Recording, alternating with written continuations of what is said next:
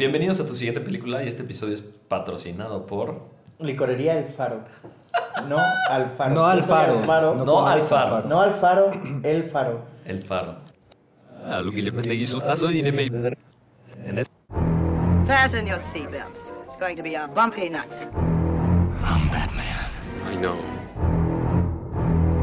I believe uh, diversity is an old wooden ship. I'm gonna stop you there. When you do this for real, don't ever say that. Does it get easier? No. Yeah, well, you know, that's just like uh, your opinion, man. Gentlemen, you can't fight in here. This is the war room. You're a bunch of boys. Tú pones al perro y yo pongo la lana de las apuestas. English, motherfucker! Do you speak it? Dogs talk and I listen. Always have. I uh, love gossip. Si entendieron un poquito el sonido que escucharon en la intro, quiere decir que hicieron la tarea y que estamos en el episodio de poder hablar de la siguiente película, tu siguiente película, que es Una palabra. Tenet. Tenet. Primero que nada, salud. Salud, amigos. Salud, amigos. ¿Qué es lo que tenemos Salud, el día de hoy, Ale? Este, Bueno, la noche de hoy. este es un old fashion, Ok. Ay, qué rico. que es un trago muy sencillo. ah, y lo que traté de hacer, que no me salió para nada, ah, fue hacerlo al revés.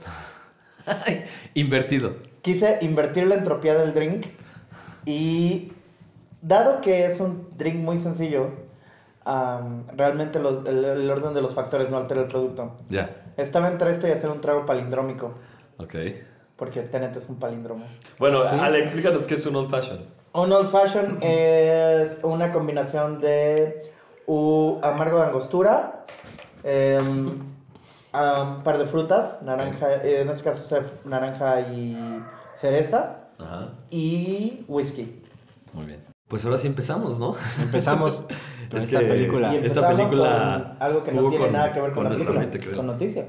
Empezamos con las noticias. Tarararán. Drum roll. Tin, tin, tin, Ok, por favor, César.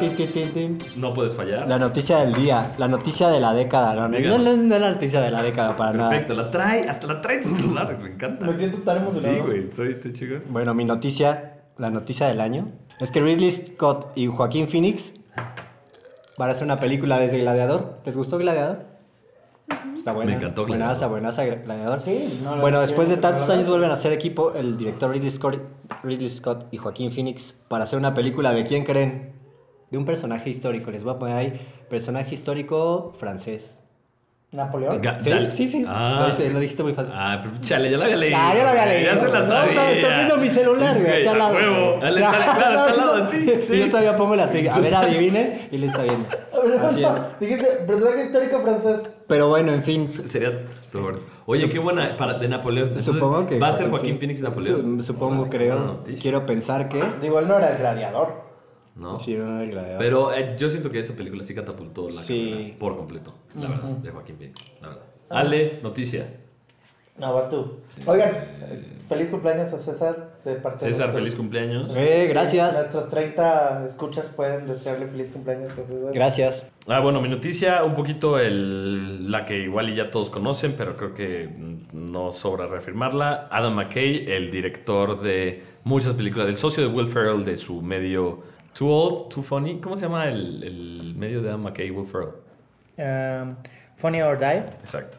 Ok, Adam McKay, el creador con Will Ferrell de Funny or Die, también director de eh, Vice, ¿no? Con, con Christian Bale.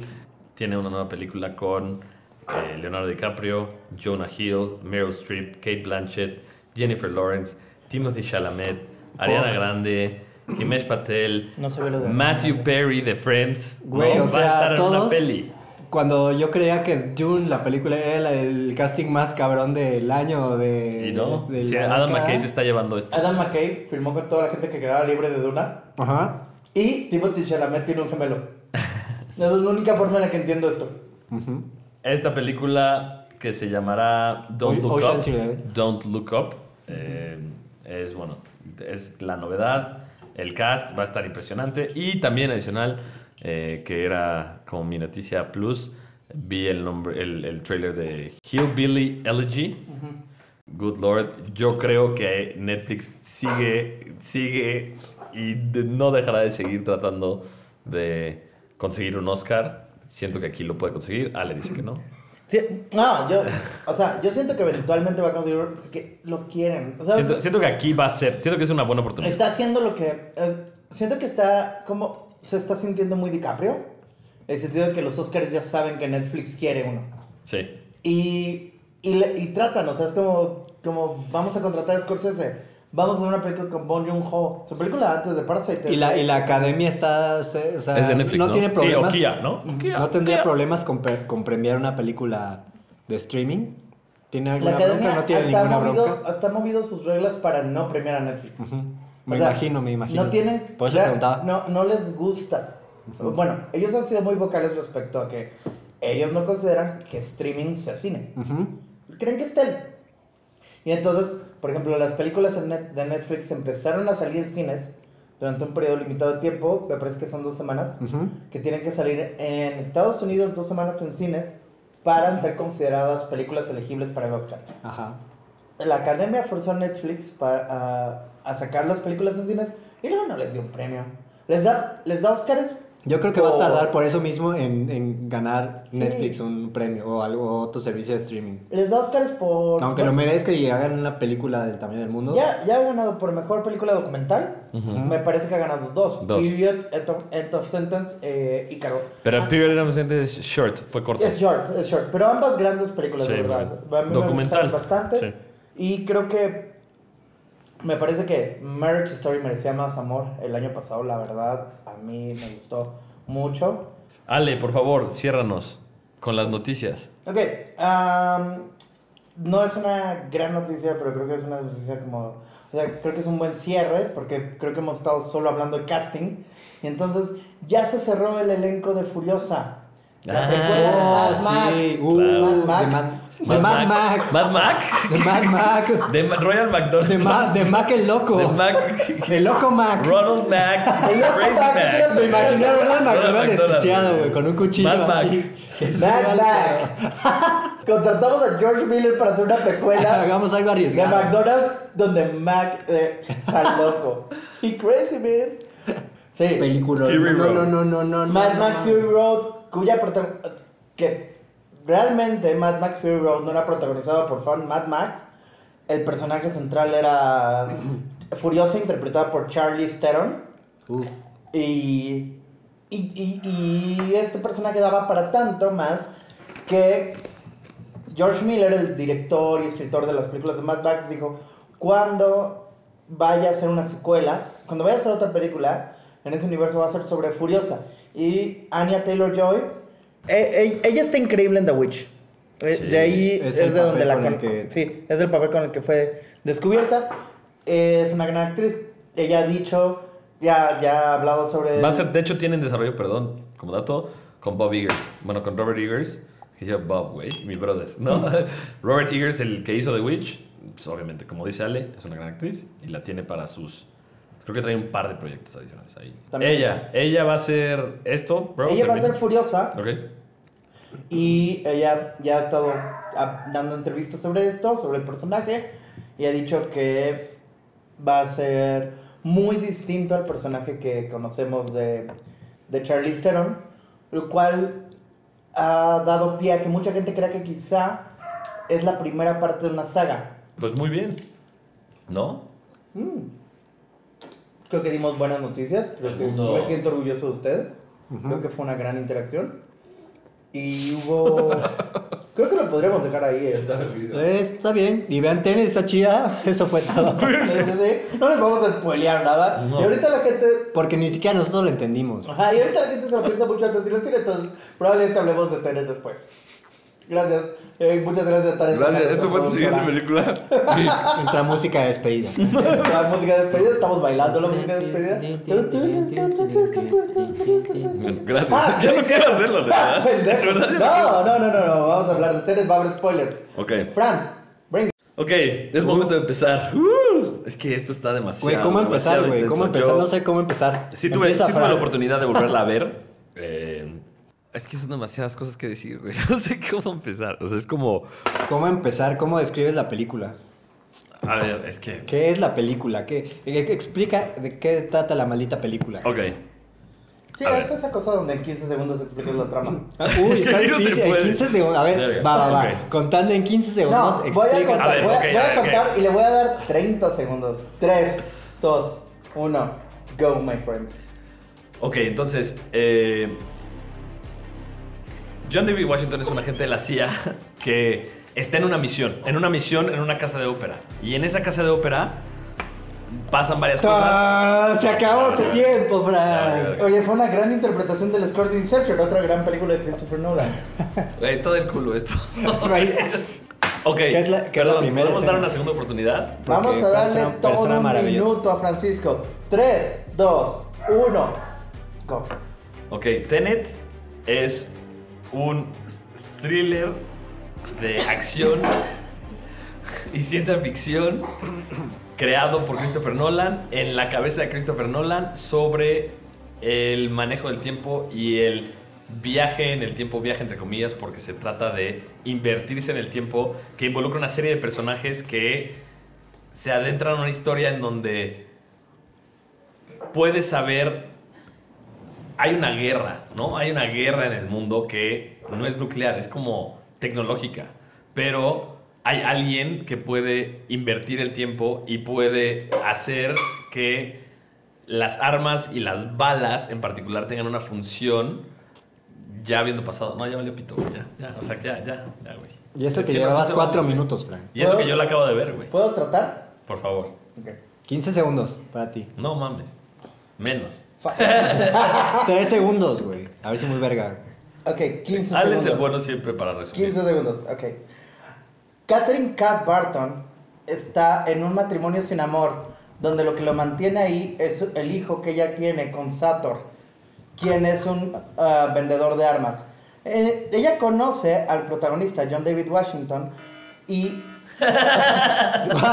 Amé la alarma, güey. Sí, güey, lo hizo cabrón. Era mi alarma, era la mía del minuto.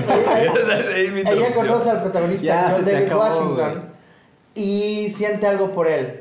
A través de una serie de aventuras en donde tendrán que conocerse mejor y un amigo de John David Washington, Neil, les, los, los- los tratará de juntar. Ellos encontrarán quizá el amor y una casa para su hijo Maximilian. Mm, bueno, bueno. Suena como un drama. No me suena emocionante, no me Como un drama. sonó como un drama, como un drama romántico más de bien. George, no, sonó Nolan, no sonó muy Nolan. A ver, vamos a hacer algo. César. Venga, tienes 15 ¿Cuánto? segundos. 15, ay, güey, se Ok, toma no, no, no, va, un minuto. No, dame 15 segundos, güey. Un minuto, un minuto. Go. Es la historia de un. De, es, una, es una historia de espías que tratan de evitar el fin del mundo. ¿A huevo? Sí. Ya, con eso. Estamos, gracias. Y esto fue tu siguiente película. Yo me largo de aquí. Vean Tenet. A Muchas ver. gracias a todos. Gracias Tania Sosa, Gracias, Tania.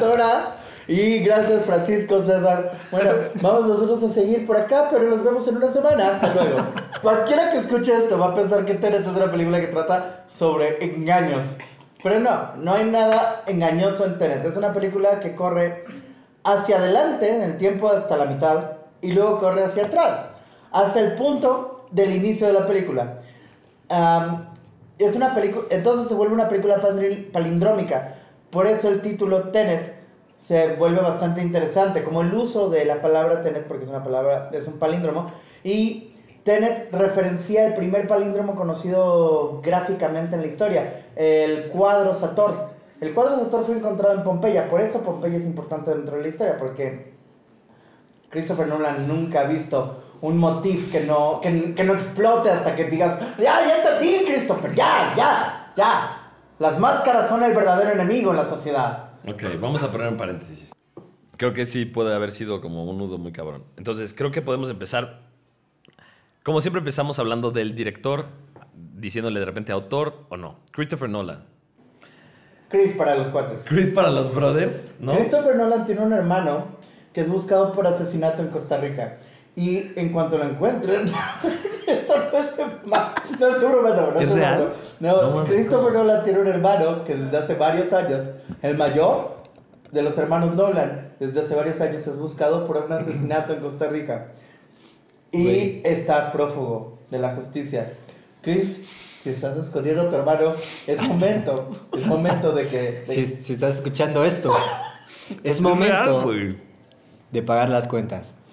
Y como dice Fran, siempre hablamos del autor y de sus cosas como puntos importantes de su vida. Y yo creo que tener un hermano asesino Más que es bien fucking importante.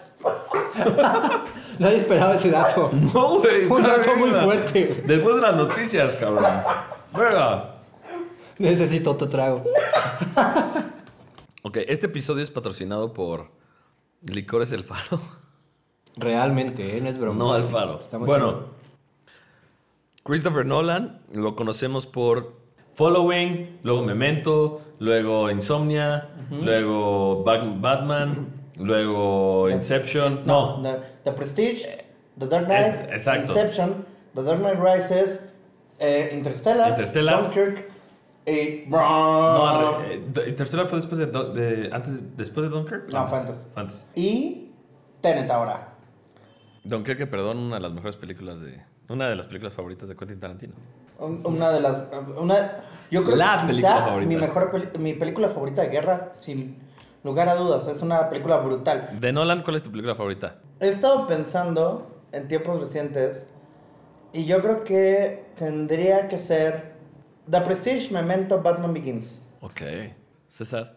Yo, Inception, eh, la segunda de Batman, Ni se Y- sabe el nombre. es Dark Knight, ¿no? Batman Dark Knight. Sí, muy bien. Batman Dark Knight. Hablamos de ella en un podcast. Escúchalo, está chido. Y eh, Interestelar. Ok. O sea, no estamos contando Tenet, ¿verdad? No estamos, Tenet no cuenta hasta Claro ahora. que Ya cuenta. Obvio que cuenta, güey. Híjole, puede ser la tercera Tenet.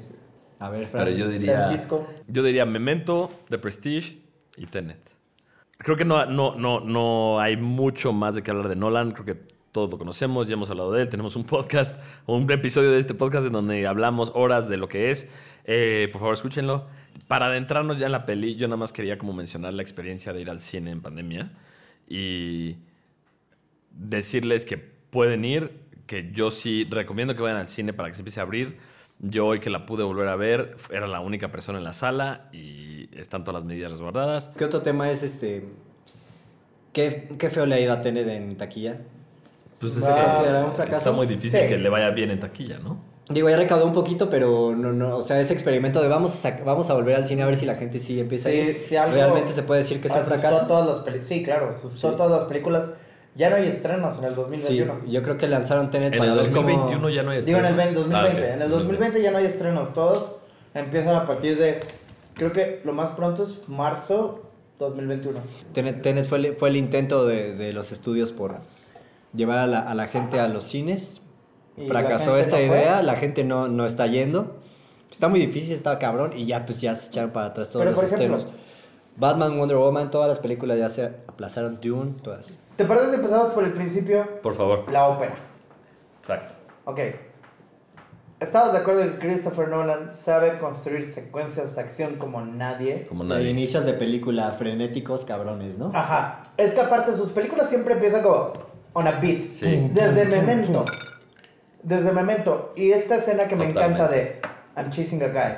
Is he chasing me? Or am I chasing, Chasing him? him, claro. Ah, he's chasing me. Y eso es algo que hace mucho. The Dark Knight empieza en medio de un robo. Ujú. Dunkirk empieza ya que ellos están parados y están siendo atacados. Sí. Sí, tiene, tiene este elemento de, de la acción y la música, ¿no? O sea, a la par, siempre todo, todo, todo está acompañado de, o sea, sonidos y, y- y- y melodías impresionantes. Y a la par, en esta, en esta primera parte, ¿no? De esta película es justo, dices, la escena, la ópera, en donde está pasando, es una misión, ¿no? Hay una misión de un equipo de operaciones especiales, ¿no? Es la CIA. Son agentes. Bueno, lo que te dicen luego es que el güey originalmente, antes de ser agente de Tenet, Ajá. la organización más secreta del mundo, era agente de la CIA. Exacto. Y, y tienen, una, tienen una catchphrase que me gustó mucho. No, no es una catchphrase, tienen una palabra código para ubicarse entre ellos. Por cierto, el hermano de, de Christopher Nolan fue arrestado, Matthew Nolan, de 41 años. This just in, breaking news. Breaking news. En el, el, el Christopher Nolan podcast. o The Exclusive. No, lo que más, les estamos más, diciendo. Tenemos la Güey, yo la acabo de ver y es, es- es- este, a ver. Es que Güey, amo, está- amo, a ver. amo, amo lo del hermano de Christopher Nolan. Está Es como- cabrón. Porque. Ok, Venga. ok.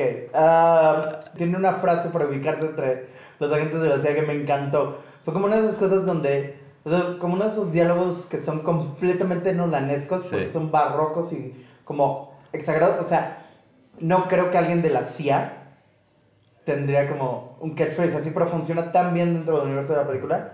We live in a, ti- in a twilight world. We live in a twilight world. twilight world. There are no friends of dusk. There are no la primera parte, We live in a twilight world, es como lo que das Sí. y la persona te tiene que responder, There are no friends of dusk. Exacto. Solo podemos apreciar un momento porque yo sí creo que Christopher Nolan lo han atacado mucho, han dicho que es un director que no tiene sentido del humor. Yo creo que es un director que tiene sentido del humor. Te voy a decir Solo- algo, Alejandro. Perdóname que te interrumpa. Esta es la película en donde más sentido del humor le he notado a los personajes, al personaje principal, que además en esta situación es el protagonista. Y así se llama nuestro personaje principal de John David Washington, hijo de Denzel Washington. Por momentos la película parece que Christopher Nolan te estuviera dando clases de guion. Un poquito, sí. Entonces, Sí, ajá, en el aspecto en el que. Pero lo que me parecía cómico, aquí creo que es un poco un inside joke, es que es que there are no friends, we live in a twilight world.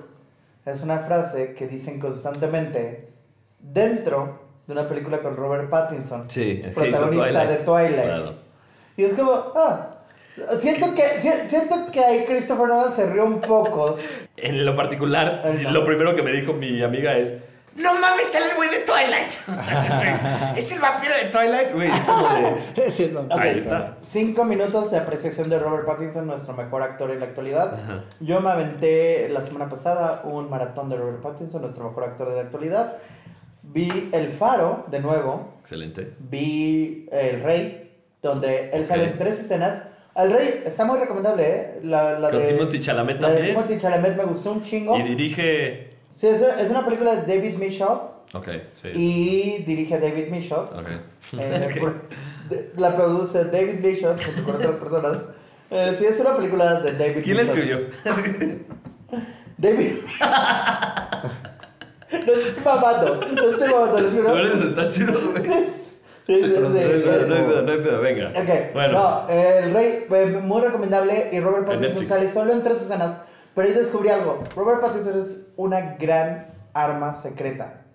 Y en esta película lo usan súper bien. Y en las películas donde está bien usado, como El Rey, o incluso una película que me cagó, The Devil All the Time. Ok, no la vi. No la he visto. También Ahí sale Netflix, en el último acto. Él es como el antagonista final. Ok. Y. Y solo hace las cosas, ¿sabes? Como.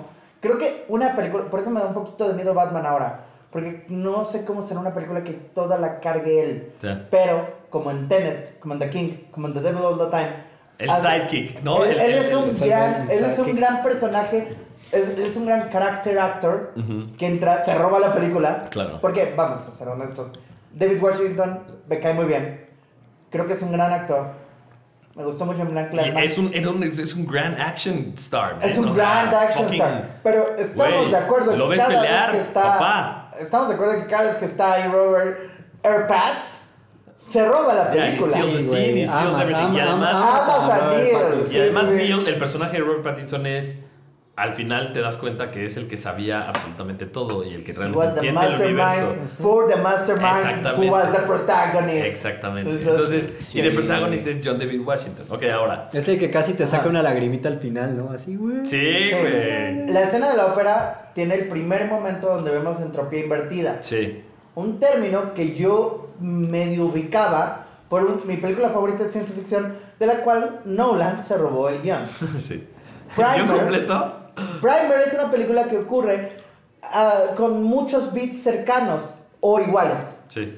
As- incluso tiene el mismo, la misma forma de viaje en el tiempo que según según leí durante- o sea, como es como la forma de viaje en el tiempo aceptada hoy en día por la física teórica, que es esta cosa donde tienes que caminar el tiempo en reversa, o sea, tienes que retroceder el tiempo, Ujú. pero tú físicamente recorrerlo. Entonces, la idea de la entropía invertida es interesante, igual que la película siendo palindrómica, porque literalmente al momento de llegar a la mitad, la película empieza a ir en reversa.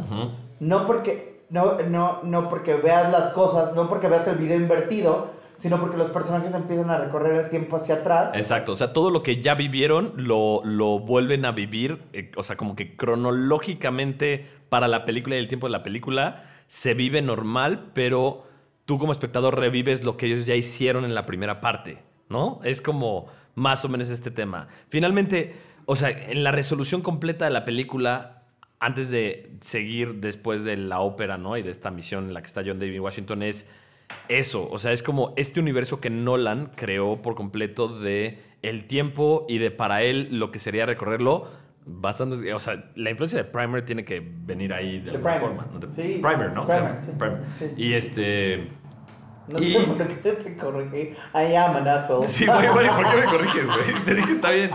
Este, pero pero pero güey, también tiene Cuando está en terapia, el güey como, no, y pues esa vez que me corrigió y yo tenía la razón. Güey, pero lo dije bien y me, me corrigió. Y me corrigió. Seguramente la conoce, porque fue una película que hizo mucho ruido en el festival, en, en el Círculo de Cine Independiente cuando salió. Y su director, Shane Carruthers, es una persona... Él, él escribe también. Él escribió y produjo. Deberíamos de, ver, deberíamos de ver Primer. Tengo el, tengo el DVD y deberíamos de ver Sí, Primer. Y, de- sí. en el pod porque Güey, encantar. igual ahí Si les es gustó. Tenet, pues, güey, Primer la tuvimos que ver. Un roommate y yo la vimos 15 veces con cuadernos para entender los timelines. No mames. Sí, o sea, estábamos rastreando cada uno de nosotros. O sea, él rastreaba un personaje, el timeline de un personaje y yo rastreaba el otro. Wow. Porque al igual que en esta película, cada vez que. Esta película no lo plantea, pero sí se entiende que cada vez que vuelves atrás se parte, se bifurca Sí. y hay dos. Dos Dos posibilidades. partes, de- sí, o sea, y de hecho al mismo tiempo, ¿no? Es que sí está, está complicado. A ver. John David Washington, que no tiene nombre, es llamado el protagonista. ¿Por Y que no ahí ni siquiera sabemos que no va a tener nombre, porque en sí sí vamos viendo cómo se desenvuelve la historia y sí van teniendo nombre los personajes. El único que no tiene nombre es John David Washington. Ajá. Está en esta misión en la ópera. Es la peor forma de reclutar a alguien para una organización hiper secreta. La, la, la forma en la que lo reclutan. Como, como el güey es torturado.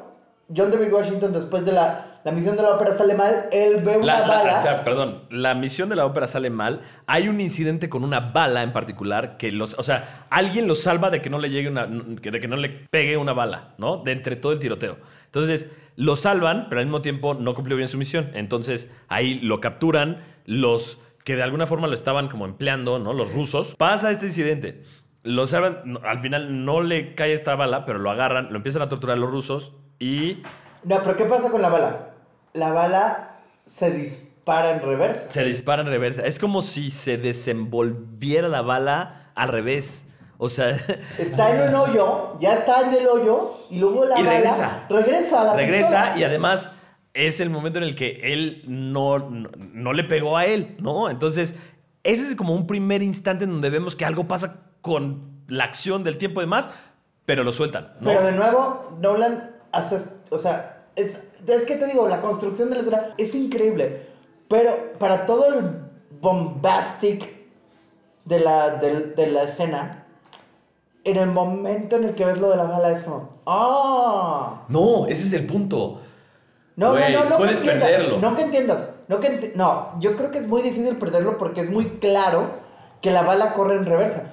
Pero es un momento que puntúa al final de la escena de la ópera y sí te deja como, verga, que acabo de... O sea, en ese momento es, verga, que acabo de ver porque tú entiendes Totalmente. que la bala, que, que, que la bala, o sea, las balas normalmente van al hoyo, Sí, no vienen del hoyo hacia ti. sí, totalmente. Y entonces lo reclutan para la organización. Lo reclutan por medio de un engaño donde los que lo habían empleado lo torturan porque dicen quieren que dé nombres y el Sí. güey no se quiebra. Sí. Y entonces lo, lo, lo, lo amenazan con matarlo, pero al final él se mata solo. Sí, bueno, sí. O sea, él, él- él decide y habla de una pastilla que es Cianuro. ajá, cianuro para eh, suicidarte, ¿no? Y se despierta, ¿no? Y entonces él creía pues, que se iba a morir para no delatar a ningún amigo ni nada. Y resulta que despierta en este lugar. Ey, en no hay amigos en el Twilight. Ok. Eran sus compañeros de trabajo. Tienes toda la razón. Colegas, ¿no? Ajá. El caso es que se despierta y tienes a un personaje que es de esos cuates que ves como has visto en películas por ahí, pero pues realmente no sabes quién es. Sí. El caso es que este señor le explica y le dice, lo hiciste muy bien, no delataste a tus amigos, te voy a dar solo una palabra. ¿Qué palabra es esa? Tenet. Una palabra y un gesto. Exacto. Y le dice, tienes que entender qué es lo que va a pasar. Entonces, en la siguiente escena, John David Washington, que también es como un poco confuso en, a ver, si le dio una misión, no le dio una misión, ok, sí, no, tal, no sabes nada, pero él aparece intentando entrar a un lugar en donde conoce... No, no, no, bro, no. Primero, John David Washington se va una incierta cantidad de meses a vivir adentro de un dentro de un molino de viento en el mar porque tiene que retirarse del timeline Ok. no, para que eso. cuando el güey se invierta él no esté presente en ese en, en ese rato. En este momento, al principio. Ajá, o sea, ¿por qué crees que se va al al, al O sea, por eso, viento? por eso, yo lo que voy es como, a ver, pasa, le da la noticia a este cuate, y a partir de ahí, la transición para que él haga lo que sigue, como que realmente no la entiendo. O sea, si la ves la primera vez dices, puta, pues algo pasó Ah, antes de que ya, él esté ya, en ese momento. ya. Sí, se siente como muy. Como que parece que nos faltó una escena. Porque él muy rápidamente sabe como a quién tiene que contactar y dónde. Exactamente. Pero no sabes- Está muy raro. bueno, sigamos contando la historia y luego regresamos a esto, ¿va? Este. Conoce, Eh, conoce a a este cuate. Ah, sí, sí, sí, sí. O sea, bueno, después de lo que le dice Tenet, la madre, güey, pasa esta transición en donde no entiendes cómo, pero él ya está en una nueva misión, de alguna forma. Intentando entrar con, justo, disfrazando de chalequito de, de este... Sí, es como- un chalequito. Tal cual la chava dice, la, la, la, la científica, la chava, perdónenme, todas las mujeres profesionales del mundo. Um, la, la, la científica, ella es la que nos plantea por primera vez que la entropía, al revertirse, no sé qué acabo de decir, te permite viajar en el tiempo.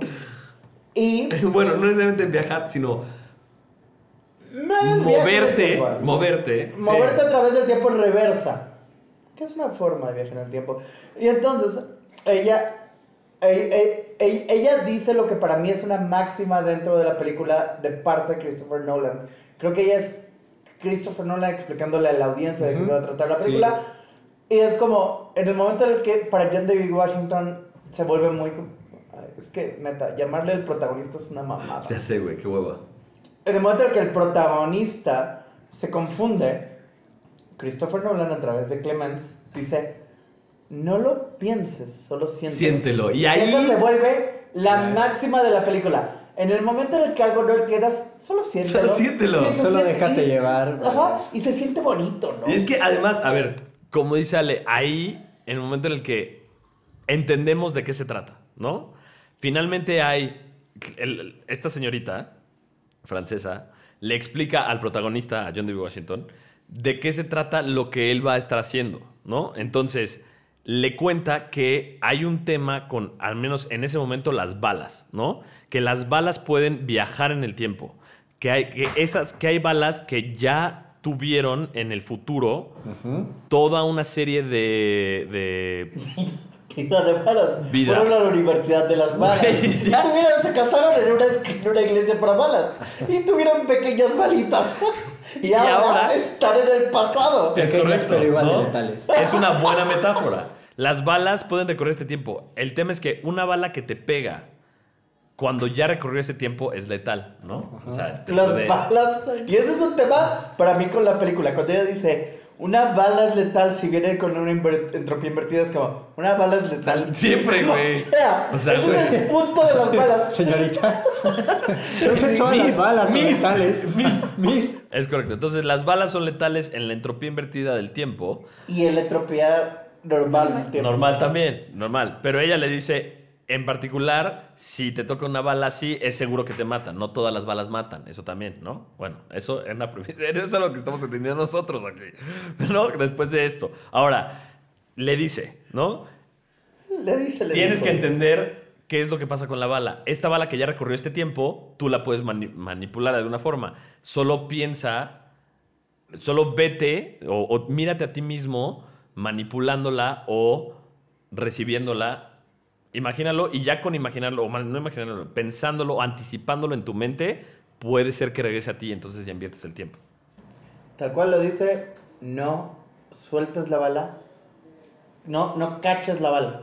No, Suéltala. no estás disparando la bala, la estás recibiendo, Ajá. ¿no? No, pero, pero tiene que pensar. No, pero Ah, esa- claro, claro, sí, sí. pero es al revés. O sea, eh, ¿por qué le dice por qué se siente tan distinto? Y es porque no, o sea, porque él espera que, que le, Claro. le rebote. ¿Y no por qué? le ¿Cómo la puedo cachar si Ajá. no la y he cachado entonces antes? ella le dice, You're not shooting the bullet, you're Ajá. catching it. Ajá. O sea, él tiene que pensar Que la acción normal a la hora de, de ejecutar, o sea, cuando él tiene, y esto es una escena que está en el tráiler, él pone la mano sobre la bala y la bala corre a su mano, pero lo que no está es el diálogo, donde ella explica que la forma en la que la bala pasa de la mesa a su mano y recorre como el aire, uno podría parecer como levitando, Exacto. es porque él piensa que él la soltó, y a la hora de él pensar que él la soltó, entonces la bala piensa, ay, me soltaron, Puedo regresar a, a puedo regresar a la mano porque, porque estoy invertida trópicamente. Con esta explicación y este concepto de la entropía invertida del tiempo y etcétera,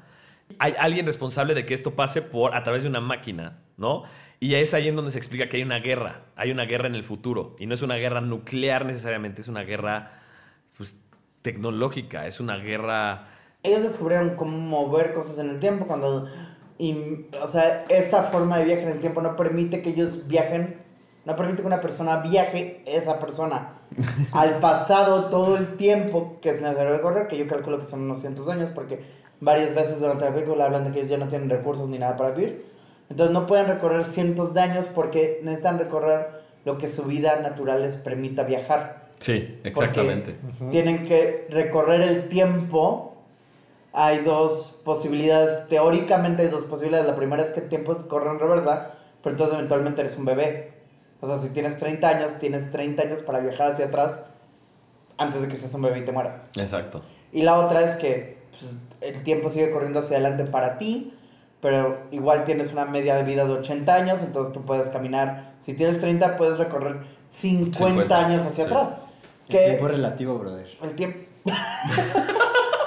¿Cómo es que no eres compa de Christopher Nolan? Él, él le- lo entrenan para entender cómo trabajar con la entropía invertida, ¿no? Es correcto. En ese momento. Y además es esta escena en donde puede ser un tipo James Bond en donde le enseñan las armas, ¿no? En donde un taxi driver en donde te sacan así las diferentes tipos de pistolas. Mira la referencia de James esto. Bond porque andan de traje todo el mundo. Exacto, Sí. que además eso también es otro tema y eh, otro este, atributo de, de la peli es que bien está armado todo el vestuario para las distintas circunstancias y escenas, ¿no? Y tanto la ropa de guerra como...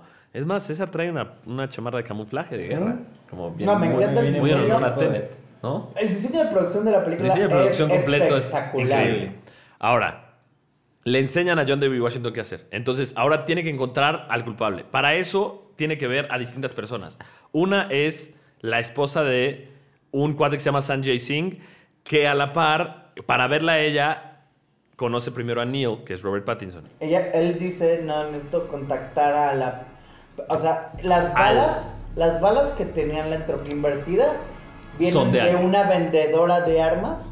Que es un vendedor en un principio y luego entendemos que Ajá, es vendedora que porque es una- esposa. un vendedor de armas y entonces ahí es donde conoce a AirPads. Ajá. Porque necesita a un broker para conseguir una cita con el vendedor de armas. Es correcto. Y Entonces, Robert primero que le dice Pattinson Robert Pattinson es es, ese. no puedes. Así, él le dice, quiero ver a tal persona, no se puede. Y listo, se acabó. Ya, esta fue tu siguiente película. Y, y entonces, John David Washington es como, ¿the fuck? Y, luego- y- y hay una escena que parece, dentro del trailer yo pensé que estaba invertida. Porque en el trailer si ves eh, cosas corriendo al revés. Sí. Y yo pensé que estaba invertida y no. Ellos hacen rappel al revés con un motor. Sí es cierto que es muy raro cómo brincan ahí. Y aparte, bro, bros, AirPads es una pinche... Es un, es un ídolo. Cuando dice AirPads es, es Robert Pattinson. Le dice AirPads. The girls know. The girls know. de- pero they're not all girls, man. Sí, yo I'm tampoco sorry. sabía de qué hablabas hasta ahorita. que tocó. ya, ya- ya- ya lo dijiste como 20 veces. Tienes 55 años, la gente joven lo sabe.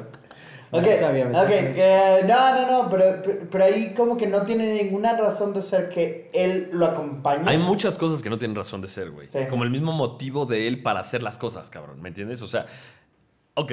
Está el caso es, el mundo. van eh, Robert Pattinson, que ahora es como socio de el protagonista John David Washington, encuentran a esta mujer, que es la dealer. ¿Que era hombre? Era, bueno, era hombre y ahora es mujer, la esposa, y es la vendedora de armas. Ella les da el nombre de Sator, ¿no? Ajá, y él les le dice, yo no invertí. yo no soy, es este cuate el que tiene todo el desmadre. Sator es Kenneth Branagh. Kenneth Branagh en un personaje de James Bond villain, eh, ruso, ¿no? Con toda la actitud, he's fucking the shit, owner shit, sí, ¿no? sí. Para llegar a él, tiene que tener otra reunión, John David Washington, que es con el mismísimo Michael Caine. Caine, Sir ¿no? Michael Caine. Eh, que se llama eh, nada más y nada menos que Sir Michael, ¿no? Yo creo que es, mi, escena favorita. Ajá, Me encanta porque aparte es un momento de comedia completamente. 100%. Es, es, Do you carry a Goya in a Harrod's back? O sea, la forma en la que ellos dos tienen este... ti- Tienen una... ti- Tienen un rapport entre ellos que no tenían Michael Caine y Christian Bale, que, que todo el trato de Batman con Alfred es como muy respetuoso. O todo el trato de Batman. Digo, todo el trato de Christian Bale con Michael Caine en The Prestige también, está También, cargado y eso es este justo respeto. un gran detalle, Ale, que una- eso hace Nolan muy bien en el cómo presenta a los personajes. ¿No? A Neil, de repente, se le presenta y hay una tonadita a Neil y dices, ay, qué pedo. Llega a ver a Sir Michael y es como otro mood y es otro pedo. El mismo, o sea, hasta, hasta cómo se despiden. Eh, eh, good to see you, Sir Michael, ¿no? Como esta, esta, este cierre es completamente cómico, como dices, Ale. Y toda la, relación, la, la- conversación entre ellos de eh, un poquito el snob, el mame londinense, que hasta ahí mismo lo dicen, ¿no? Es el pinche güey que, brother, este, Que- que- nosotros, que el nosotros nos encargamos, ¿no? Nosotros Que el nos protagonista le encargamos dice, de- ¿no? Este... Venga, los, ingleses tienen, los ingleses tienen el monopolio de... No, de- ah, le dice, los ingleses no, tienen- no no crees que los ingleses tienen el monopolio de, De la de moda. vestirse bien. Ajá. No, Y- del esnovismo. Del esnovismo. Y le dicen, Y no, no lo tenemos, No pero monopolio. somos, Pero somos accionistas mayoritarios. somos accionistas mayoritarios. Y a partir de ahí, all shit gets crazy. Sí. Ok. All shit gets crazy. Pero eh, a partir de sí, a partir de ahí porque ahí lo, lo lleva a conocer a Catherine, ¿no? Que Catherine es la esposa de Sator, que es el malo, que es Kenneth Branagh. Todavía no conocemos a Sator. No, no, no. Pero sabemos que hay un Sator. Sí. Y que para llegar a ese Sator tienes que acercarte a Catherine. Catherine es probablemente la mujer más alta del mundo. Es sí, sí, alta, muy alta. Eh, y la conocemos, ¿no? Y entonces John David Washington igualmente llega a ella.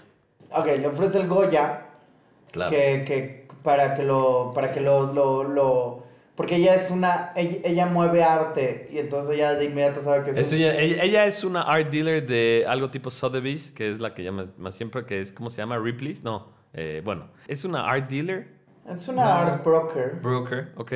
De una casa de arte muy No, importante de- de, de- Inglaterra. De subastas. De, de subastas, subastas. sí, y, y, y ahí es donde explica que ella le vendió a Sator un Goya falso, igual que el que él tiene, Exactamente. y es una falsificación, y entonces él, él le ofrece de inmediato y sin ninguna razón real, le ofrece, yo te voy a sacar del pedo, se le olvida por completo, veo a esta mujer de 1,90 y algo, y entonces dice, yo te voy a quitar tu pedo de tu esposo. Y ella le dice, no, no, no mames, mi, mi esposo te va a matar ahorita. Sí. O sea, y entonces este güey es como, ve a un güey sospechoso y dice, ah, ya vi. Que ahora, perdón, el protagonista ama a Catherine, ella lo ama a él. ¿Qué está pasando? ¿Por qué? ¿Cuál es el motivo de él y de la aprensión de él ¿Cómo se hacia salvarla? ¿Cómo ¿Por se qué a chingados? porque el protagonista de inmediato, cuando ve a Catherine, olvida que el, que- co- como por momentos olvida cuál es el pedo y cuál es el tamaño del pedo. Olvida todo. Olvida todo. Yo lo que creo es que ella lo ve como una posibilidad de salida y él sí siente algo de inmediato por Catherine. Y después de eso empiezan los putazos. Y la verdad es que ahí es donde ves que John David Washington tira muy bien putazos. Güey, he's- es un, es un rockstar. O sea, el es, güey- un, es un action movie star. El ¿no? güey parte madres con un rallador de queso. Güey. Ok, ahora. Conoce a la doña. No lo matan. Eh, entonces ya sabe que la misión, o bueno, su misión es Si decides Hablar. hablar. Estamos de acuerdo que es una película tipo James Bond, tipo Misión Imposible. Sí. Él es un agente secreto. Y Sí, es- Nolan. es un James, James, James Bond meets Ajá. Nolan, ¿no? Y también cuando estaba haciendo esta, desde el principio se dijo que esta era, una, era un thriller de espías, porque él dijo que, dado que él nunca creía que fuera a ser James Bond, quería hacer una película de espías tipo James Bond, Exacto. para quitarse el, el gusanito. Bueno, eh, entonces ya entiende su misión, tiene que conocer a Sator. Lo cabrón es cuando ella le está explicando cómo tiene su esposo control sobre ella, él le dice, o más bien más allá del control, como que en cuanto a saber qué chingados, le dice, but what does your heart, heart tell you? ¿No? O sea, constantemente John David Washington, el protagonista, está diciendo como frasecitas y cosas que lo saquen de su mood espía serio. Y que creo que también es un buen toque que a mí se me hace que Nolan sí logró y que es bastante cómico. Creo que John David Washington es demasiado Pierce Brosnan, como analogía de James Bond, y que esta película necesitaba un güey que fuera un poquito más Daniel Craig. Menos suave, menos romántico y más un güey que... Porque estamos a punto de entrar a donde los putazos se ponen serios y esta actitud del, del protagonista, yo sentí, yo personalmente sentí que lo, lo hacía ver a veces como que él no entendía el tamaño del pedo en el que estaba el planeta. Por ejemplo, Neil está haciendo chistes, pero Neil al mismo tiempo está sudando y se le ve nervioso. Y Neil, a Neil se lo compras. Y, y- entiendes por completo porque también es este sidekick. A ver, no llegamos al punto en el que John David, o sea, el protagonista por fin conoce a Sator.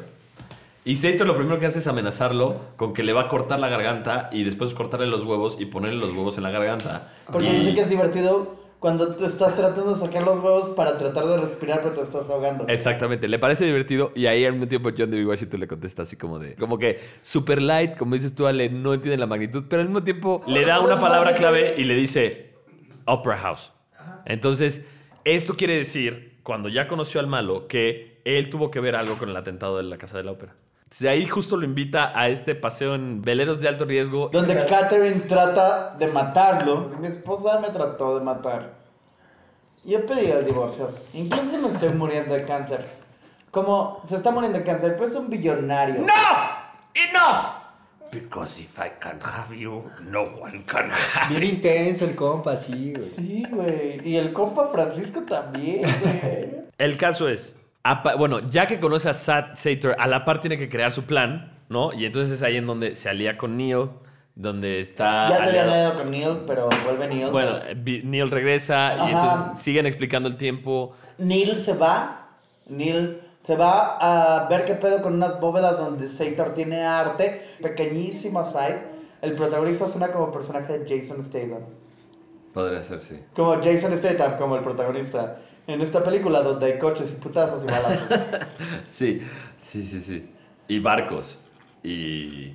Y un avión que choca. Regresamos. Nolan es alguien que le caga usar efectos visuales. Y bueno, tenemos esta escena en donde...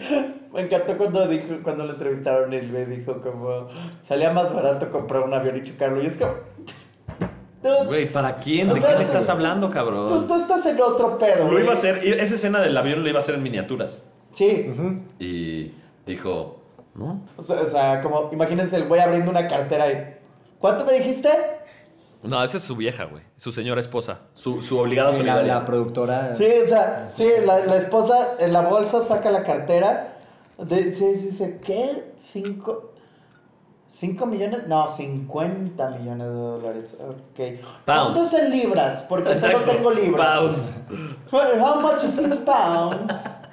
Ok, y entonces pasa esta escena del, del, del avión. No, pero el setup. Del arte. O sea, todo lo de Todo, la escena de la- todo. del avión es el setup. Porque es este momento, que es un momento muy Nolan, donde estás cortando entre. Están explicando lo que van a hacer mientras Neil está explicando Claro. lo que van a hacer. O sea, está explicando como a Ese es tres un doble. Nolan, porque está ajá, en tres partes. General es como explicando en lo que está pasando. Aquí es, lo explican durante la explicación Ajá. de lo que va a pasar. Sí, normalmente sería como Ocean's Eleven. Ese es Ajá. como el montaje típico. Sí. Lo explicas y lo ves ocurrir. A la par, claro. Pero Christopher Nolan es como, lo explicas mientras lo estamos planeando. Entonces Ajá, es como, exacto. I want to crash a plane. Plane? Ah, nothing like that. Nothing so dramatic. How big a plane. Well, that part is a little dramatic. Sí, y, eso es del Ese diálogo está bien chingón. No mames, o Me sea. mama cómo lo... aparte, al- algo leí de que Rob Pattinson para, para esta película fingió el acento, ¿no? Sí. Que no lo hizo con su, con lo con su Lo- acento, lo- ¿no? Él nunca, dice que él nunca hace su acento. Él, él, él todo mimetizó mucho a un humorista inglés llamado Christopher Hitchens. Y algo que, que, que vi en The Devil All the Time, que el director de The Devil All the Time dice que cuando contratas a Robert Pattinson, nunca sabes qué vas a tener hasta el día del llamado. Y lo mismo dice el director del Rey, y lo mismo le pasó a Christopher Nolan. O sea, él diseña el personaje, pero es un secreto. Y el primer día llega al set, es como, eh, o sea, incluso el director del Faro dijo como, rodemos y vamos a ver qué trae este loco. ¡Fucking Está facts! padre. ¡Ah! Entonces, ¡ah!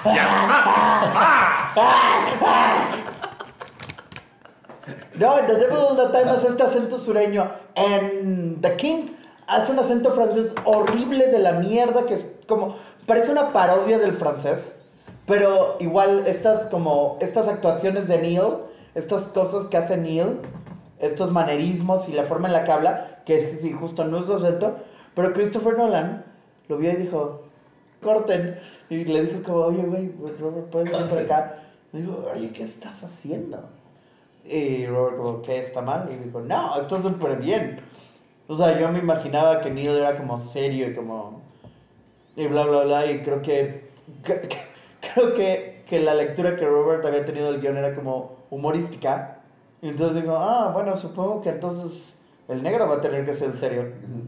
Aunque también se avente buenos chistes, ¿no? Sí, también se avienta buenos me chistes. encanta, me encantan esos chistes antes de que se lo vayan a putear o es como de, ok, le llevan a la cocina y I ordered my hot sauce an hour ago, cabrón. No, es como de, güey, voy a hacer un chiste antes de que vaya a pasar algo, cabrón. Bueno, el caso es aliado y dentro de Tenet, ¿no? John David Washington tiene que lograr que Sator, que es el villano principal, eh, no tenga el algoritmo para... ¿Qué es el algoritmo?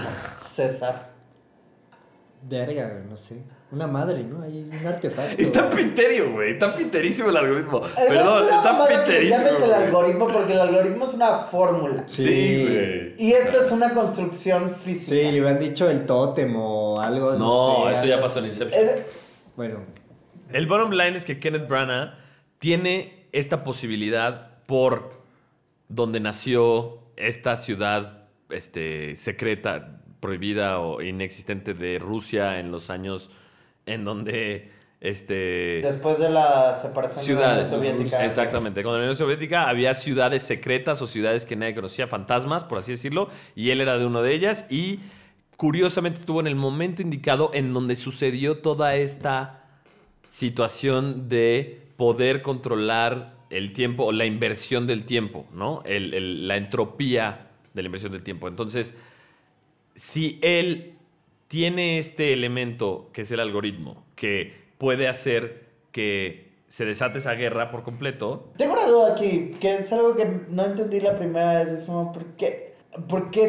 ¿Por qué no tratar de ir por los pasos del algoritmo desde antes. desde antes? O sea, Porque el único que te puede llevar a ese algoritmo es él. Es él. pero te dicen muchas veces que te dicen muchas veces que nadie sabe dónde estaban los pasos del algoritmo porque la persona que lo construyó. Ok, ok. Breve historia sobre el futuro en Tenet.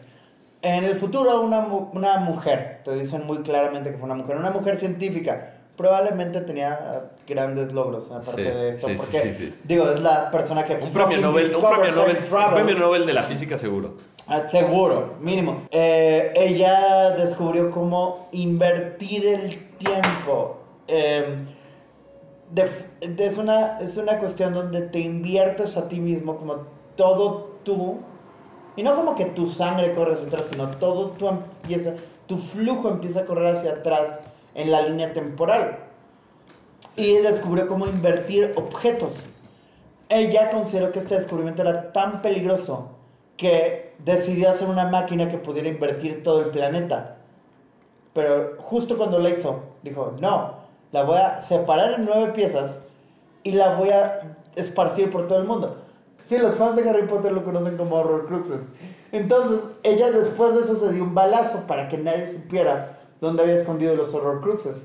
Y aquí mi duda es, ¿cómo entonces puto Sator supo dónde estaban los Horror Cruxes? ¿Dónde estaba realmente el arma de Sí, Voldemort? como dicen, estuvo en el momento adecuado, en el tiempo no, adecuado. porque la- el futuro le dio la Right misión. place at the right time. El futuro le dio la misión, le dijo, te voy a dar oro, oro entrópicamente invertido, que debe de haber habido mínimo un momento en la historia de, de- de la vida de Seitor, porque el güey tiene 60 años cuando lo conocemos, el güey le dieron esta misión a los 20, o sea, hay 40 años, ish, 35, o sea, Que ese, ese, por ejemplo, es un tiempo que tú calculas, Ale, y que es muy difícil, que creo que es un gran, creo que es una gran falla como tal de la peli, que bueno, no, no sé si es falla, pero, güey, no entiendes un carajo, cabrón. La neta, güey. No Güey, es una falla, pero no entiendes entiendes. carajo. güey, a ver, es la verdad, güey, ¿no?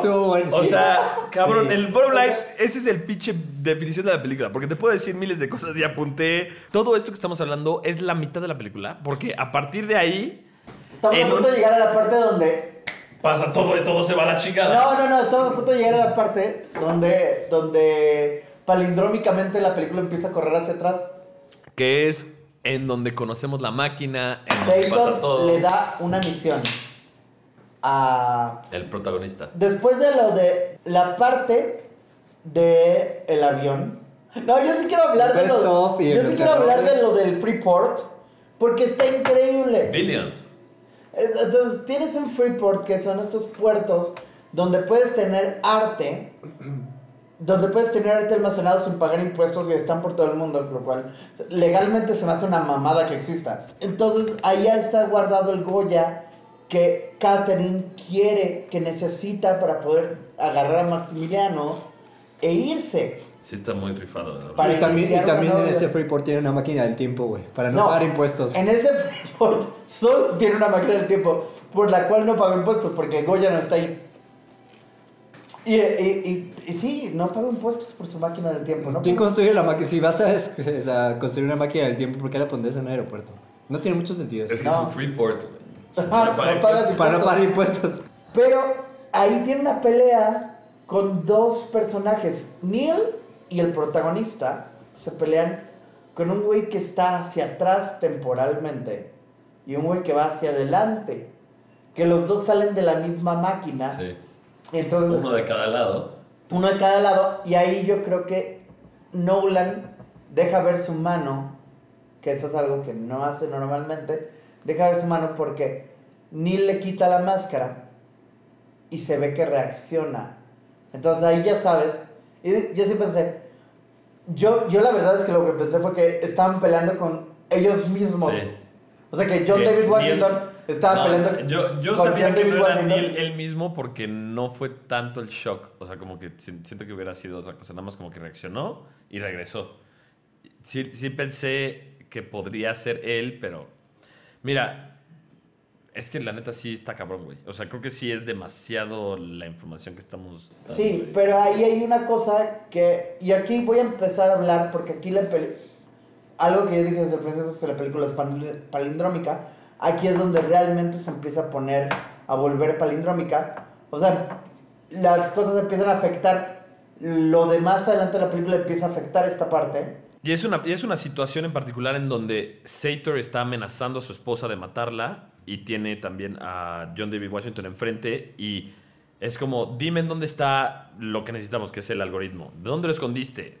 ¿Dónde, dónde quedó todo? Es un, es un pedo, no sé qué. No le quiere decir que sí y de repente el tiempo se invierte, pelean contra, este, contra sí mismos, cambia todo.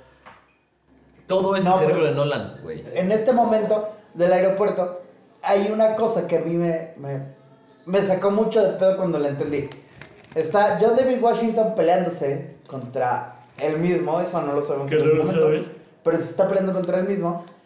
Y de pronto la pelea se detiene porque el güey sale disparado hacia afuera. Que cuando vuelves... Ah, con, la- con lo de la turbina que, es- Ajá, que la que cuando vuelves al... No, lo empuja.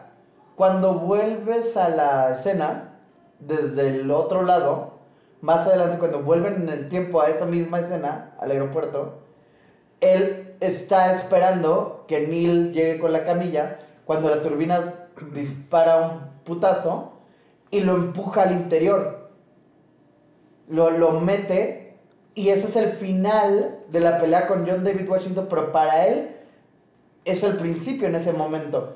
Y entonces empieza a recorrer de nuevo la pelea y entiendes que cuando estaba disparando la pistola, no quería darle el arma a él, quería descargarla completamente. O sea, porque él sabía que, que el arma eventualmente iba a llegar a las manos de John David Washington. Que, de nuevo, volviendo a la mitad de la película, cuando el güey tiene el arma, le trata de disparar y ya no tiene balas. Pero eso es porque él ya sabía que esto iba a ocurrir. Sale de turnstile. A Nolan le encanta inventar términos para las cosas. Turnstile, que son estas máquinas que invierten el tiempo. Entonces tienes que entrar. Y ahí me encantó. Ahorita vamos a hablar de. De Ives, que es. Para mí, Eh, después de Neil, es el segundo mejor personaje de chido, la es película. chido ese compa. Ajá, pero Ives dice: cuando entras a un turnstile, cuando vas a entrar a un turnstile, tienen todos los turnstiles los construyen con espejos en medio, espejos medio translúcidos, y tienes que verte a ti mismo entrando y saliendo. Y cuando ves, es que sí pasó, ¿no? Ajá. Que cuando ves que pasa, ahí está tu respuesta de que sí pasa. ¿no? Sí. Pero si no te ves saliendo, no te metas. Porque te vas a. Te, o sea, te, te mueres. Güey, no mames, qué difícil ha de ser hacer todo ese pedo, güey. Es que eso, eso el es lo protagonista cabrón. sí le agarra el pedo a todo muy rápido, güey. Yo Sí, no- güey, por eso Sí, también. Le, le a enseñan la ver, entro- Ah. le la entropía, así, y ya ese güey ya está en bungee irreversible. Mira. Le enseñan lo de la máquina, así le dicen, tal, tal, tal, tal, te tienes que ver el reflejo. Órale, va y me lo aviento. Una de mis- Claro, no güey. mames, güey. ¿Qué pedo? Uno de mis momentos favoritos del- No. de, uno de mis momentos favoritos, la verdad, de toda la película es cuando que Neil- cuando, cuando ya tiene un momento relax después de todo esto Ajá. y Neil le dice, explícame qué está pasando. Y luego le dice, güey, si te eh, no, Neil le dice, güey, claramente no me has matado, entonces confías en mí, porque lo que ya he visto, pues, I've seen too much. Sí. Y, y, y Neil le dice, ¿Are we talking time travel? ¿Estamos hablando de viaje en el tiempo? No, viaje in- tiempo invertido. Sí. Y entonces Neil, que eso es algo que no vemos en el tráiler, que no habíamos visto en el tráiler, me, me encantó, como todas las respuestas de Neil me encanta que le dice, ah, de la misma forma en que la gente dice que un neutrón, eh, que un positrón es un neutrón que está viajando hacia atrás porque su entropía ha sido invertida por la carga eléctrica. Y entonces el protagonista queda como, ¿the fuck? Exactamente, amigo. Tú sí sabes. Pero Y porque ese Neil- güey sabía todo. Ajá, y Neil le dice, güey, tengo un máster en física. Exactamente. Y es ahí en donde entra también la parte de la física. Ah. Que te digo que, what the fuck, güey. O sea. Y es lo que. A ver, el protagonista tiene que acabar con Sator. Como tiene una de estas cosas donde necesitamos recuperar un arma, el protagonista cree que es un plutonio, pero no Ah, es esa, esa, escena también es de las más no, mames. chingonas de la, La- película. mi pinche escena de acción favorita cuando son los las coches así hacia atrás. No, mames. Ah, sí, sí, sí. poca Sí. No, además, es un Es- Saab, es un Saab. O sea, es un coche sueco que ya no existe, güey. Esa marca de coches, Saab, ya no existe. Güey, la relanzaron para Nolan, güey. O sea, eso está demasiado cabrón porque Saab ya es parte, o sea, ya no existía, es parte de otra empresa que de hecho es China, pero o sea, están en, Suiz- en, Sue- en Suecia. Güey, wow. O sea, esa, esa secuencia tienes una de estas grandes construcciones como narrativas que el inicio de la persecución, cuando encierran el camión y el protagonista es esta cosa Ah, con la sí, escalera. Eso está bien chingón. Ah, qué chingón. ¿Qué, qué manera también de salirse de la camioneta para subirse al camión de bomberos, güey. Parecía que estaba como al ladito así de, ay, a ver, salte aquí del coche que se está moviendo en chinga, güey. No hay pedo. Es uno de estos momentos donde yo no sé cómo lo están montando. O sea, hay cosas que están corriendo al revés. Demasiadas, están- demasiadas escenas es como chingados. ¿Cómo le haces? La coreografía, güey. ¿Cómo le haces para la coreografía? Porque los coches que están corriendo al revés no es como un acting. Sino, esos están corriendo realmente. Sí. O sea, tal cual, hay un coche que se está deschocando. Y aparte, luego vemos que en ese coche que se está deschocando, el que venía era el protagonista. Sí, está muy cabrón, es así. A partir de ahí es donde la película es como, güey, todo lo que pasa, todo lo que pasa a partir de la, de- del aeropuerto, tiene dos tiempos ocurriendo. Lo que vas a ver después, o sea, lo que estás viendo en ese momento y lo que vas a ver después. Y ahí conocemos a el segundo mejor personaje de la película, Ives. Ives. Ives, que es Jonathan Aaron- Aaron Taylor Johnson. Taylor Johnson, eh, que es así un MVP cabrón. Sí, es un héroe tal cual acá. Mi Sí, novia sí. tal cual dijo, yo lamento muchísimo que gran parte de la explicación final de la película la hace un güey que esté tan guapo porque no pude poner atención. Exacto. Y creo que es completamente real. Lo hubiera hecho alguien más porque cuando él está hablando es como... Está muy galán, güey. Y, no, y güey, a ver, yo sin pensar como tu novia, la neta, este, al mismo tiempo veía y dan sus explicaciones. Ok, aquí cambias esto y entonces no, esta gente y se mueve para acá y estos y vamos a ir al hipotálamo, ¿no? Y a la casi casi la hipotenusa y la su puta No, madre de no sé qué vergas. Y vamos a regresar. En una clase de álgebra. Ay. ¡Qué verga! Y además me encanta que, que así. todos, ajá, todos así, y uno de repente como contesta así de, eh, ¿y esto qué pedo? Y él, no tienes que saber, pendejo. o sea, Ay, te vale el- Está padre eso, porque somos el equipo que lo hace bien o el que lo hace mal. Ajá, ahí solo eso explica. bien chingón. Ahí solo explica tres cosas. Primera, la tenaza temporal. Que es mi cosa favorita de la película. The Bridge. No, The Temporal Pincer. Ajá. Ah, la claro, tenaza claro, claro, temporal. claro. Que es la razón por la que la, lo que Sator siempre sabe que va a ocurrir es porque Ya lo pasó. gran parte, o sea, gran par- una parte de su equipo está invertida entrópicamente y están recorriendo la misma distancia hacia atrás, entonces le dicen al otro equipo qué es lo que va a ocurrir, qué es la razón.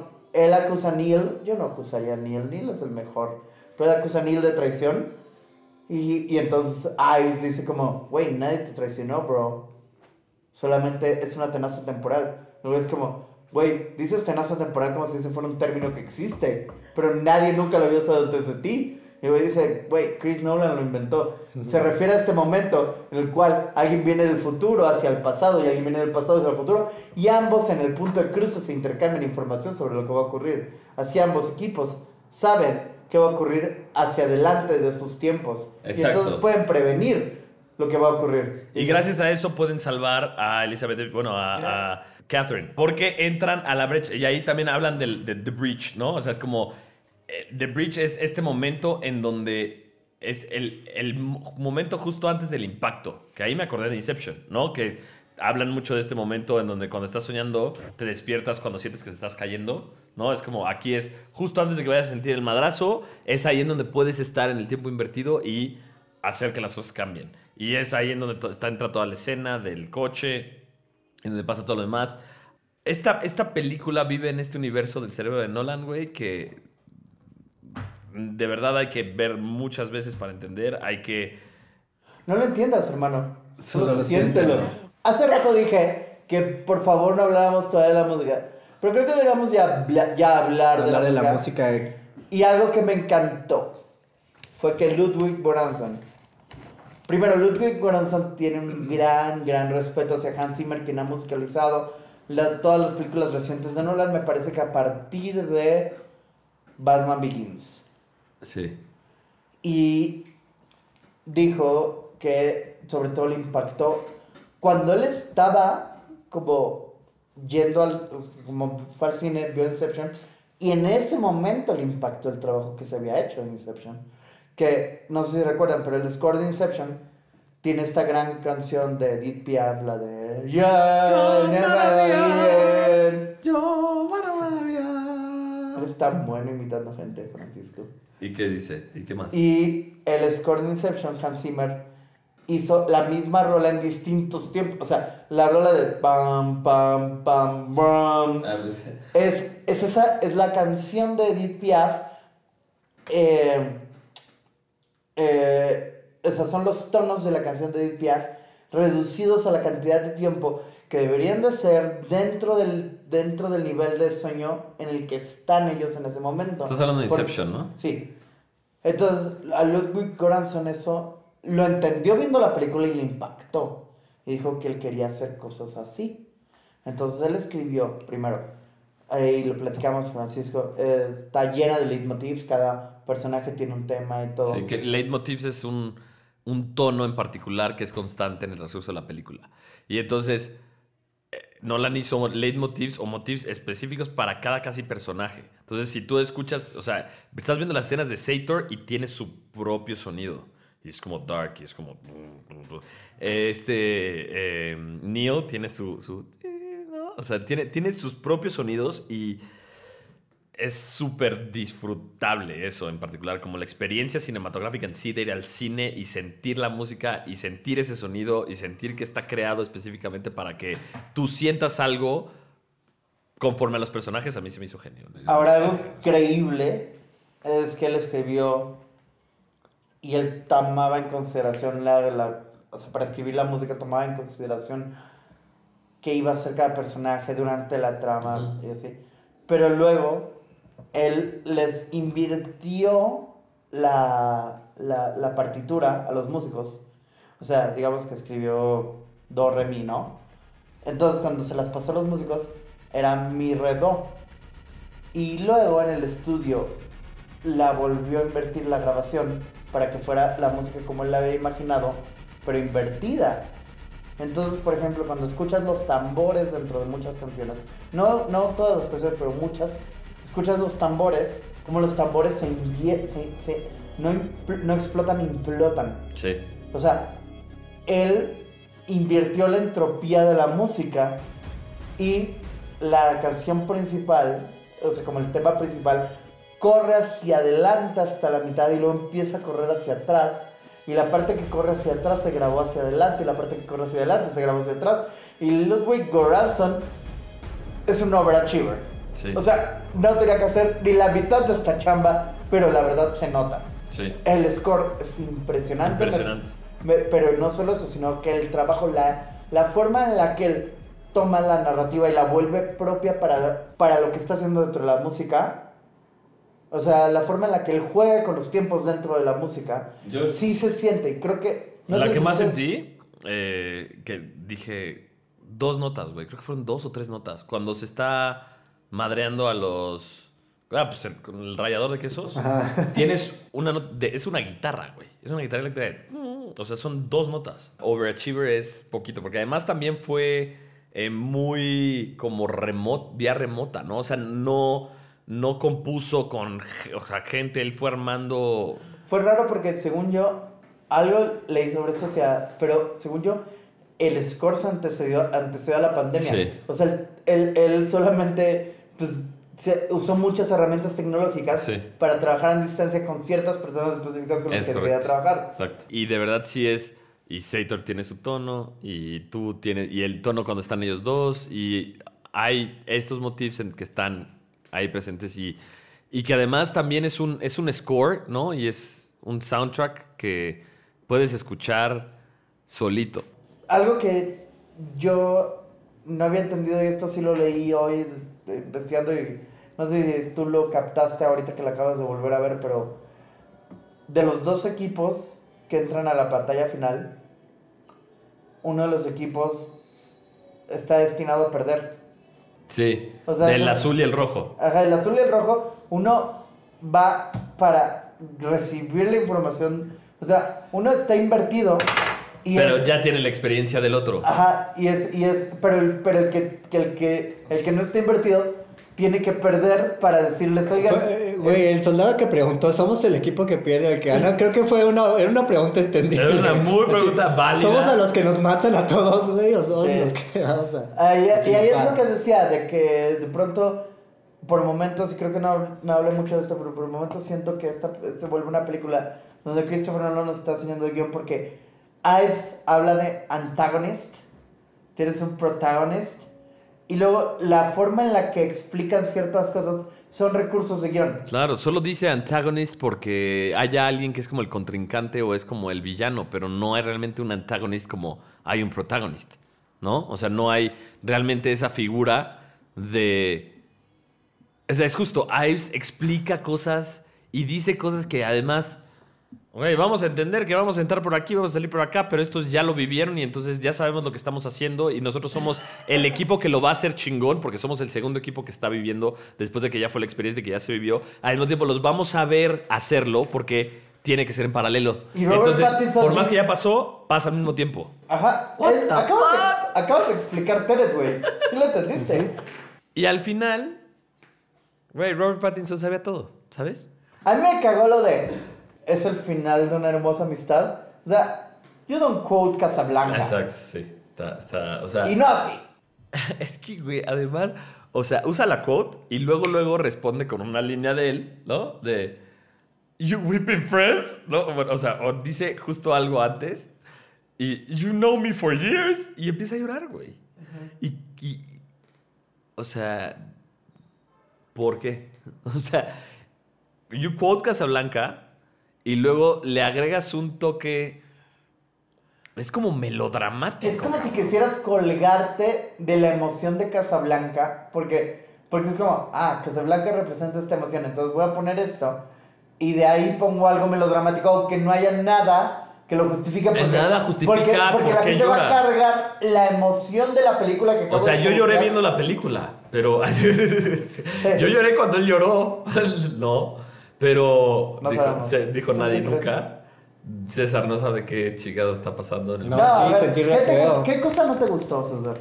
Ah, te- también te- tengo una super queja de... Decías que, es, que Sator es el mejor villano de la década, güey. A mí me gustó. A mí me gustó. Que lo que va a quedar en ocho meses. Sí.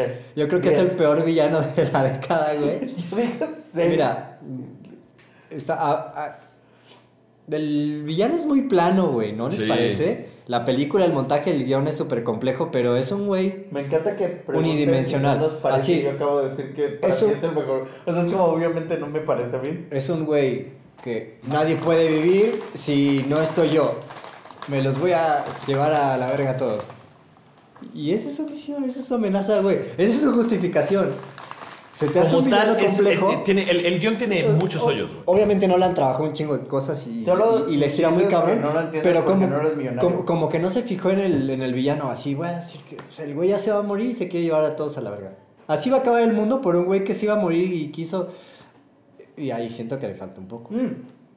O sea, el villano está muy chafa. cierto, güey. ¿qué onda la con actuación, no es así, la actuación es buenísima. La, eh, o sea, el- La actuación es la increíble, actuación es muy pero el, buena. ajá, el villano como personaje no Pero- funciona. Me parece Sí, no, impresionante cuando agarra patadas a Kat. Sí, güey. Agarra patadas a su Eso es muy fuerte. Y eh, le grita perra y le dice Ajá. todo este tiempo Es súper de mí". fuerte la- sí, yo sentí Eso muy sí, fuerte. yo sentí Fuertísimo, horrible. Teniendo Como- tantas escenas de acción y todo, yo sentí esa la escena más fuerte de la Sí, película. sí, Ajá, 100%, que se se la siente. Pero y el maltrato a la mujer, güey. Ajá. ¿Qué onda con más, más ahorita que, le- que- Ahorita que pongas eso cabrón. gráficamente así de pum, pum. Y la, la patea, pero además también todo ese enojo pisa, también tampoco tiene justificación. Porque es como, ah, no, ah, no, no quieres, cabrón.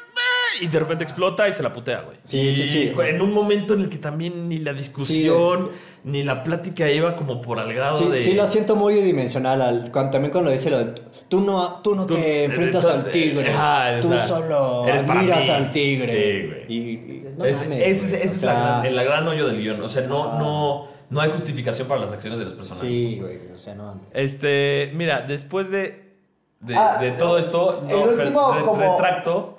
Y no es Tenet una de mis favoritas de Nolan, no hay forma. El último, Ya, ya que la desmenuzamos.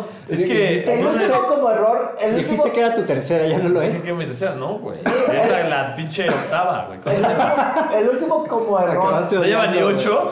Como yo cuando amaba a cuál. Great Expectations. Y la acabé odiando. Eh, güey. No, el último, que no es un error, error, pero estoy un poquito harto y quisiera no ver por mucho tiempo películas donde las cosas se resuelven en el último segundo de un reloj. Sí. O sea, es como... ah. Ah, sí. Y aparte es algo que Nolan ya ha hecho. Sí, The Dark bueno. acaba... La, la- Sí. la- la cosa de los barcos es como... Se, se acabó el tiempo. Sí. Ah, y luego Bane. Luego como- Inception. Ajá. También es del. Me gusta esto de que Neil recorre todo el tiempo ida y vuelta y en varias ocasiones, incluso nosotros lo vemos en la pelea final, lo vemos invertirse y revertirse varias veces para, para trabajar con los equipos de distintas formas. En la escena final, la, la forma en la que se coordinan los equipos para crear una distracción con los equipos que están yendo hacia adelante y hacia atrás y cómo tumban el edificio en, en, En y reversa, es espectacular. Sí, es cabrón. o sea, Ok, tumban un ok, edificio. on my mark, building going down. ah, pff, ya estaba destruido, regresa y vuelve otra vez. Ajá, Güey, sí. Qué locura. Ay, Ajá. cabrón. Y, y visualmente tiene cosas bien chidas. Está el charquito donde el güey va a pisar y el, y el agua del charco vuelve. Ve, eh, Es que ahí es en donde él ya está viviendo ese tiempo invertido. Sí. En donde ya tiene su propio aire, ¿no? Su propio oxígeno y que tiene que caminar. Y entonces también es como de. Como dices tú, César, es como, ay, qué cagado, nada más lo tienes que hacer, sí, tienes, necesitas tu propio aire, ah, chingón, así. Y Ay, en cuanto sí, sale, ya es un experto en cómo Vale, manejar el pinche tiempo. Sí, güey. no, brother, de- así Incluso le funcionan las dicen, cosas. no conduzcas en reversa. Y el güey es como, pendejo. No, no, no, voy ni a siquiera, conducir, ni siquiera güey". le dice conducir reversa. Eh, Si puedo conducir un coche y no te lo recomiendo, ok, va. Cámara. Y lo primero que haces es un puto coche.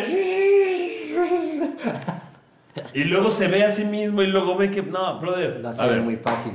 Es un James Bond al final de cuentas. Es un James maldito- Bond es un maldito con James un, Bond. es un James Bond con un recurso visual impresionante. Impresionante. que la verdad creo que se, creo que el recurso visual complica demasiado la trama.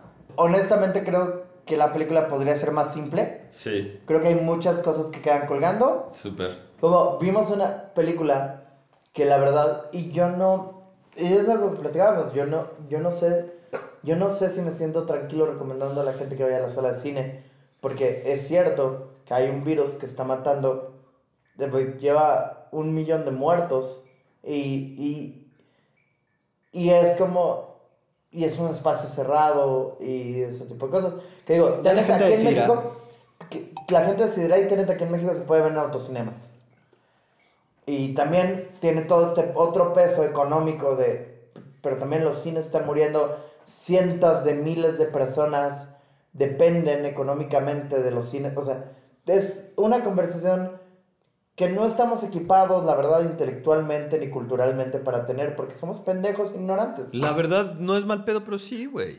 Aún así, qué increíble que estemos viviendo en esta época en donde un güey, una persona, puede crear eso, güey.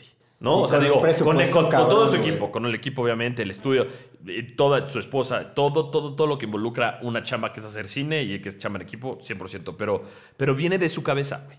Y viene de, de- de su manera de verlo. Y el poderlo transmitir y, y- y poderlo ejecutar, que le entiendas o no, es su manera de ponerlo. Nada le llega, nada. Ah, volvemos a estos momentos, incluso cosas que no están, que no- o sea, cosas buenas y cosas no tan buenas. Por ejemplo, había un blog que puso un titular que me encantó que decía, eh, shockingly, Christopher Nolan deja vivir a una esposa, porque todas las esposas anteriores habían muerto. Pero, vamos, el papel de Elizabeth de Vicky definitivamente no es, no, no es progresivo por ningún lado. Y muestra de nuevo que Christopher Nolan en cuestiones de género tiene... No la mató, pero está muerta, ¿no? Eh, De, ajá. de alguna forma. Sí, Mujer sí, sí, sí. sumisa. Mujer... Ajá. Y, Pues, y luego... porque no llega a nada. No, no, no, no, la verdad es que creo que es una gran película. No está en mi top 3. Bueno, Creo que a todos nos gustó. Creo que es una gran película. Sí, nos mama. Altamente recomendable. la, net- la verdad sí, o sea, es increíble. Habrán oído aquí quejas de tal y Como, tal como pero- todo el pero- mundo, pero película los es- comentarios que me dieron de Great Expectations fue de, güey, la deshiciste, dijiste que te gusta la película, pero la descagaste, no sé qué. Perdón, aquí, eso hacemos aquí, ¿no? En tu siguiente Sí, película, sí, sí, desmenuzamos. como- podremos sonar crueles y criticones y así Pero es muy, porque muy nadie nos duros, puso atención de niños. tal vez. Sí, es como parte de... Pero bueno, en fin, habrán podido oír tantas críticas, pero es una película chingoncísima. Chingoncísima. Ah, vea, finalmente nos hizo sentir demasiado esta película que estamos hablando de ella en tu siguiente película y al mismo tiempo Y si son- eso es lo que deben hacer. Si son películas, devotos güey. de- de cumple todo el Nolan. propósito. Estas películas que te, güey, la experiencia de ir al cine nadie la logra mejor que Nolan. ¿Tu escena favorita? Ay, Dios mío. A ver, César. Bueno, en yo tengo este- dos. La escena de Michael Caine, porque es algo que entendí, porque no es, no es del tiempo ni de, ni de entropía ni de nada. Es una escena elegante, bonita, de diálogos padrísimos. Ajá. Y también la, la eh, cuando por primera vez el protagonista hace la entropía Invertida. invertida que empieza a manejar y esta persecución en el coche. La todo segunda, eso es, es la segunda que frenético. es la primera persecución. Es frenético, emocionante, cabroncísimo y es, es, es- esa escena de acción de ciencia ficción y de tiempo y de, y de física es Christopher Nolan a la máxima potencial. Yo también tengo dos escenas favoritas, están empatadas, no puedo escoger una. Primera es la de Sir Michael Caine. Y luego las dos escenas del aeropuerto. Ah, justo, yo, yo iba a decir, mi, mi escena favorita ¿Sí? del avión, güey. Los 10 seconds, ¿no? 10, que además es 10, tenet, ¿no? O sea, es como de, tienes 10 segundos para sobrevivir. Y, y yo hice, justo le recomendé a Leo una técnica que se llama el Wim Hof Method, que es de respiración y demás. Y, güey, cuando estaba en el cine así de, tienes 10 segundos. Y lo veía respirar. Y aguanté la respiración al mismo tiempo que él, sobre todo esta segunda Yo- vez. yo creo que todos lo hicimos. Entonces, güey, me encanta eso. Y otra, pues sí, bueno, es que la de Sir Michael Caine da todo el. Este feeling de comedia y demás. Me encanta la escena de, de- de la putiza, de la primera putiza de la cocina, en donde demuestra his fucking skills, man. De, otra frase increíble de, de, la o sea, de las escenas de Michael Caine cuando le pregunta que había pedido comida. Dice que llega, pero ya se tiene que ir. Dice, ¿me lo pueden dar para llevar? Güey, ¿qué, qué chingados? Cuando pide el expreso, güey. Obviamente no. No mames, que pide el expreso, güey. Y que, y que- que mientras está en el tour de, lo- de, de las bodegas de los cuadros, güey, va caminando con su cafecito y ¿Qué su forma? tacita. O sea, ¡Qué, ¿qué, chingados! de chingarse la vida? Ah, I'll take an expreso. Y de repente lo ves y le está dando el tour y camina con su tacita. Hasta Neil es como, the fuck? Sí, sí, sí, sí, güey. Neil todo es como de the fuck, but I know. But I know. The fuck, but I know. Bueno, eh, muchas gracias por haber escuchado eh, tu siguiente película que fue Tenet. Gracias a nuestros 35 escuchas. Gracias a nuestros Y subiendo. Y subiendo. subiendo Gracias a Tania, nuestra productora. Y bueno, no se pierdan su siguiente película. Que Nada más y nada menos Halloween que Nos veremos en épocas de Halloween más o menos. Nos escucharemos, pendejo. El Exorcista.